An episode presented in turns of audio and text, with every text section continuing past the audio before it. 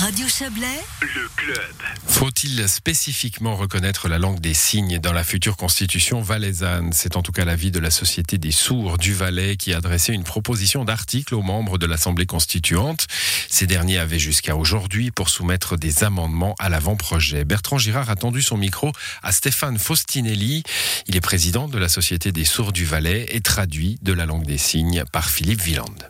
Stéphane Faustinelli, pourquoi c'est si important que vos langues des signes, vu qu'il y a une langue euh, française, une langue suisse-allemande, soient officiellement reconnues? Pourquoi c'est si important? C'est très important pour un meilleur droit à l'information, un meilleur euh, accès à la communication et à l'information, par exemple au niveau politique, au niveau du Parlement, qu'il y ait des interprètes euh, qui soient présents pour les informations concernant la sécurité. Concrètement, l'année passée, pour vous donner un exemple, il y a deux ans, pardon, euh, l'État a organisé une journée sur le séisme, prévention sur le séisme, et a diffusé une grande information sur, cette, sur ces mais il n'était pas accessible euh, aux personnes sourdes et malentendantes. Donc euh, c'est pour ça qu'il serait extrêmement important que la langue des signes soit inscrite et reconnue explicitement dans la Constitution euh, valaisanne. Ça donnerait vraiment conscience à l'État du Valais qu'il ne faut pas oublier les droits des personnes sourdes et malentendantes et ne pas oublier leurs droits à l'information par la langue des signes. Alors, l'avant-projet de la Constitution valaisanne euh, vise déjà à assurer que les personnes sourdes puissent communiquer en langue des signes dans leur rapport avec les autorités. Pourquoi finalement ça ne suffit pas? Oui, parce que actuellement, effectivement, suite à la première lecture, la langue des signes est mentionnée sous l'article 206 euh, en tant que moyen de rendre l'information et la communication accessibles. Donc c'est marqué notamment en langue des signes et en braille. Oui, c'est bien. Pour nous, euh, ça cantonne la langue des signes à son aspect technique, alors qu'elle n'est pas que ça. Euh, bien sûr que ça permet de rendre la communication et l'information accessibles, mais c'est surtout aussi une vraie langue qui a besoin euh, d'être reconnue en tant que telle, et c'est pour ça que les langues des signes doivent être reconnues dans la Constitution.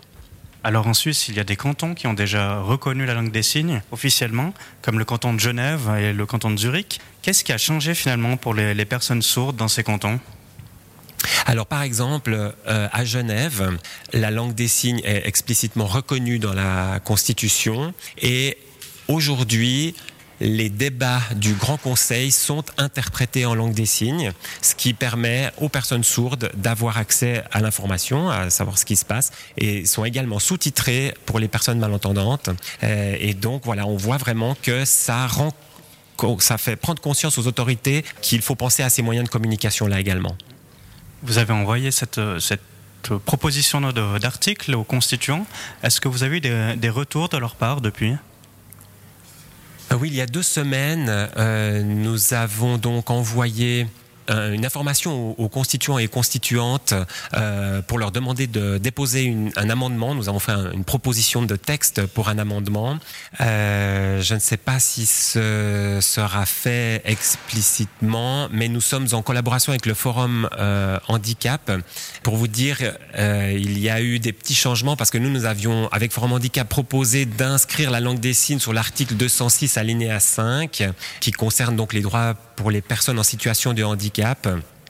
Et en fait, euh, il y a eu euh, des échanges et l'avis de peut-être mettre plutôt ça sur l'article 110 euh, qui concerne donc les langues, donc rajouter ici que les autorités soutiennent et reconnaissent les langues des signes, donc françaises et suisse-allemande. Et c'est vrai que ce serait notre souhait.